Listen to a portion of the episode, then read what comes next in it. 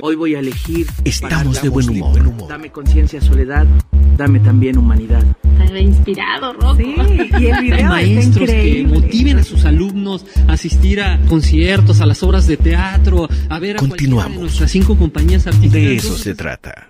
Ya tenemos en la línea telefónica a la doctora Paula Mus. Querida Paula, ¿cómo estás? Qué gusto saludarte. Buenas tardes, pues eh, muy contenta de estar con ustedes y se escucha buenísimo todo el programa. Gracias, Paula.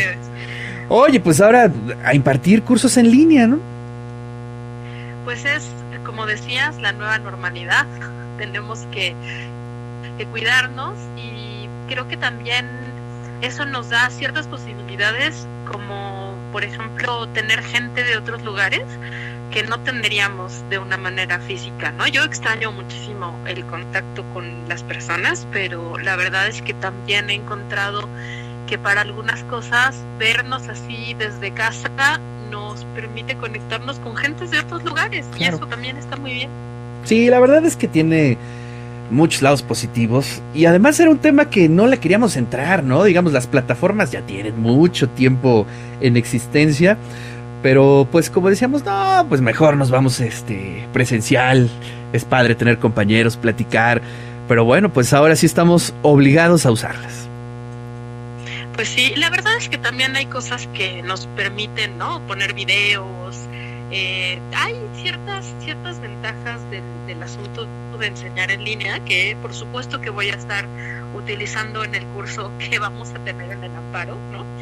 Y tener recursos como muy fáciles y muy amables que también espero que, que sean buenos para todas las personas que se inscriban a él. Así es.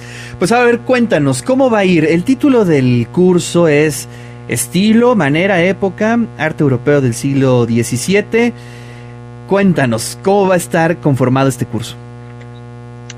Pues mira, sí son ocho sesiones y lo primero que quiero como recalcar es que eh, es sobre barroco europeo, ¿no? No me niego en ningún momento y de hecho voy a poner algunas llamadas atención a cuestiones eh, novohispanas, pero justamente una cosa que platicábamos mucho Silvia Rodríguez del museo y otros amigos del museo con los que he tenido oportunidad y el honor de compartir en otros cursos, eh, a veces se nos olvida de dónde vienen los términos o tenemos una idea tan clara para nosotros de lo que es el barroco cuando nos referimos a él, que cuando vamos a la historia del barroco europeo, resulta que no es tan parecido a lo que teníamos pensado, ¿no? Entonces, un poco yo quiero que veamos el origen del término sin ser pesado para nada, pero sí contar, pues, cómo se inventó, porque no es un término histórico, ¿no? Hay otros términos como renacimiento que en la misma época dijeron somos renacentistas y esto no ocurrió con el no del barroco. El término del barroco es un término que empezó siendo negativo y después empezó a utilizarse para la historia del arte y después para la historia, ¿no? Entonces contar un poco justamente a qué se le llamó, cómo se le llamó y cómo ha derivado ese término en distintas concepciones para distintas geografías también. Entonces me interesa contarles a los este a los asistentes si es un estilo, es una época, es una manera de hacer las cosas o un poco cómo es, ¿no? Y luego ya adentrarnos en los distintos eh, geografías europeas que, que dieron eh, soluciones a veces parecidas, pero también muy distintas. Una de las cuestiones que nos cuestionamos con esto es si podemos decir que el barroco es un estilo unificado y que si tú ves una pintura de un, un artista español como Zurbarán, si eso se parece o no se parece a un artista como Rubens o a un artista como Jean Vermeer para los Países Bajos, ¿no? Entonces, eh, una vez hablado del término y de la historia y las características que podríamos tener en común, nos adentraremos en las distintas eh, geografías como el arte italiano, el arte en Flandes, el arte holandés, lo que está pasando en España y lo que está pasando en Francia, básicamente, ¿no? Y de todos ellos vamos a ver los ejemplos paradigmáticos de los artistas eh, más importantes, tanto de la arquitectura como de la pintura y la escultura. Entonces va a ser un panorama un poco general, porque pues, se podría hablar de barroco en un año, en dos años, ¿no? Este, apenas son ocho sesiones, pero este, son como los ejemplos claves que nos van a permitir entender o, o vislumbrar y disfrutar también eh, la riqueza que tiene este periodo en particular, para que luego sí ya volvamos a México y veamos qué está pasando con el arte virreinal, ¿no? con nuestro arte, con el que tenemos un contacto mucho más directo. Sí, fíjate que es muy atinada la, la, la, perspectiva que estás planteando, porque bueno, pues obviamente nosotros los poblanos eh, tenemos una fuerte atracción hacia el barroco, pero de pronto sí olvidamos de dónde es que viene, ¿no? Y cuáles son las distintas perspectivas que surgen en Europa. Veo que son eh, nueve módulos, más o menos. Sí, serían como nueve temas. Temas, y en realidad son ocho sesiones, ¿no? Esto que quiere decir que, que, pues que estoy ya con, yo, yo durante algún tiempo di esta clase durante un semestre entero, imagínate, ¿no? Este, a historiadores del arte y lo que hice fue agarrar los ejemplos que me parecen como más, más eh, ricos para poder contrastar y, y comparar entre ellos y que nos permitan una amplia pero al mismo tiempo eh, profunda de algunos de los artistas. Entonces, por eso son nueve temas en ocho sesiones, ¿no? Claro. Maravilloso. Veo por aquí que también incluyes temas de arquitectura, obviamente eh, el tema de la, de la imaginería en España. Es decir, eh, sí se cubre pues gran parte de lo que digamos son las principales representaciones eh, barrocas en Europa, ¿no? Fíjate que una de las cosas, cuando yo era estudiante de historia del arte en la Universidad Iberoamericana hace ya sus buenos años, eh, justamente nos decían, ¿no? Así de, bueno, a ver, ¿cuál es la idea que tienen ustedes del barroco? Y pues uno como mexicano, la idea que tiene del barroco es, no sé, la Catedral de Zacatecas, ¿no? Así, algo así como el sagrario de la Catedral de México. Así lo más churrito con el churrito, así como, ¿no? El horror al vacío, siempre salen ahí, ¿no? El horror al vacío, el, y justo cuando ves la arquitectura que para los europeos dio origen al barroco, bien poco tiene que ver, ¿no? Entonces el ejemplo de la arquitectura me interesa muchísimo porque tiene un manejo del espacio impresionante estos artistas y nos pone ante una perspectiva ya de entrada bastante particular de qué están entendiendo como barroco los que inventaron el término barroco y vuelvo a esta idea, ¿no? Si nosotros lo vamos a utilizar, lo vamos a adaptar o lo vamos a utilizar tal cual o cómo vamos a hablar de eso cuando cuando tengamos más claro lo que es el barroco, ¿no? Este, casi sin sin falla a mis alumnos les hacía un examen diagnóstico y les decía, "Dime cuál imagen de estas es neoclásica." Y todas las que les ponía eran barrocas, todas. y sin duda había gente que me ponía este, todas las de arquitectura casi, ¿no? Claro. Esto es neoclásico. Entonces, la arquitectura me encanta por eso, ¿no? Hablar del espacio, hablar del barroco es hablar del espacio. El barroco es un, un, tema que, justamente tiene mucho que ver con una perspectiva vívida.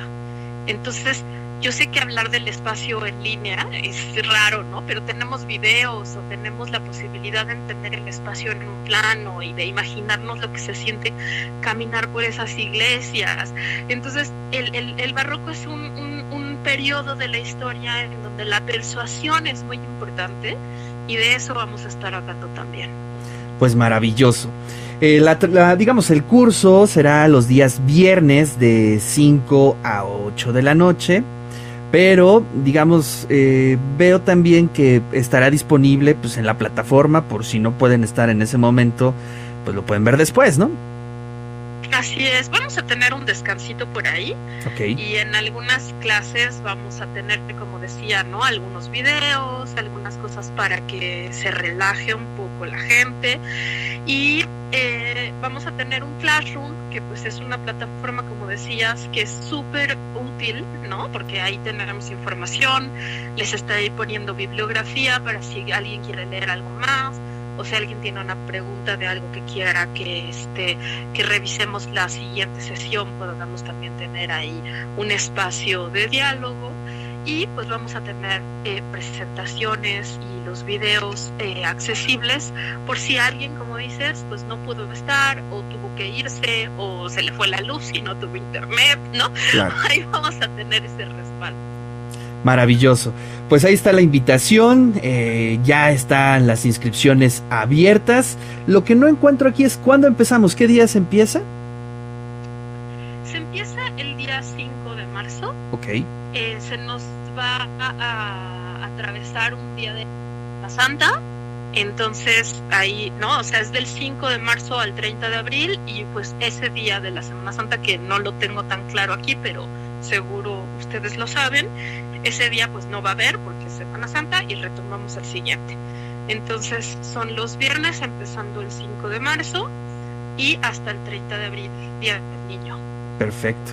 Wow, ahorita que dijiste la Semana Santa, estamos ya llegando a marzo y me acuerdo cuando iniciamos el confinamiento, un año, ¿eh? Tremendo. Un año, un año. Y yo, una cosa que, que decía yo respecto al barroco, ¿no? Es que, o sea, cuando pensamos en el barroco, a veces pensamos en lo bonito del barroco, ¿no? Y fue una época de guerras, de pestes, de muertes, de, de problemas, sí, sí. Y aún así los artistas de ese periodo hicieron unas cosas impresionantemente bellas y maravillosas. Y yo siempre trato de que veamos el arte del pasado como algo que nos puede hablar vividamente a nuestro presente. Entonces, en una época que sí fue de crisis económica, de pobreza, de pestes, de guerras, hicieron esas cosas tan maravillosas, creo que puede ser también una manera de conectar con Claro.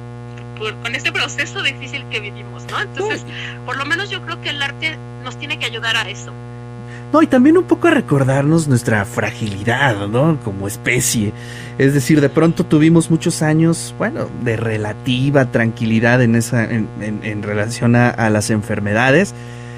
Y pues hoy estamos recordando precisamente pues, el siglo XVII, pues, el siglo XVIII, el siglo XIX, donde este tipo de enfermedades, sea, epidemias, pues de alguna manera rediseñan eh, la vida. Y pues es lo que estamos viviendo. Mira, y si me permites contarte una cosa más, en el siglo XVII se inventó de alguna manera lo que llamamos géneros artísticos, ¿no? Esta idea de decir, hay un género rel- religioso, hay un género de pintura de historia, hay un género de mitología, y uno de los géneros que se inventa en el XVII se llamó vanita, ¿no? Que era esta estas pinturas que aluden a la fragilidad de la vida. Me acordé por lo que acabas de decir, ¿no? Son estas pinturas que de pronto nos muestran a la flor en su esplendor, pero también una flor que ya se va marchitando. Y, y que ponían a la gente en atención de lo transitorio, que puede ser tanto terrible, porque si nos ponemos en el lado frágil y vulnerable, pues nos da miedo, ¿no? Yo creo que todos tenemos miedo de vivir lo que estamos viviendo, pero también de decir, bueno, es que esta flor es tan hermosa, vamos a disfrutarla en cuanto la tengamos delante, ¿no? La vanidad de la vida es eso, lo, lo banal, lo, lo transitorio. Entonces, tenemos un- ejemplos bien bonitos de, de ese tipo de arte que, como digo, nos pueden hacer pensar y disfrutar también de las cosas que tenemos en este, en este momento difícil en el que vivimos. Así es. Pues te agradezco mucho eh, tu tiempo, eh, darnos esta entrevista para poder compartir con la audiencia, pues parte de lo que está ofreciendo el Museo Amparo. Ya nos está escribiendo Silvia y dice, bueno, si no puedes estar, lo puedes ver después el curso. Sí, efectivamente, recuerden que, digamos, en vivo, ustedes pueden tener eh, la transmisión de este eh, curso los viernes de 5 a 8 de la noche, pero se queda ahí resguardado en la plataforma de Classroom que es una maravilla y que pues digamos en los tiempos libres o posteriormente lo pueden ver en extenso, ¿no?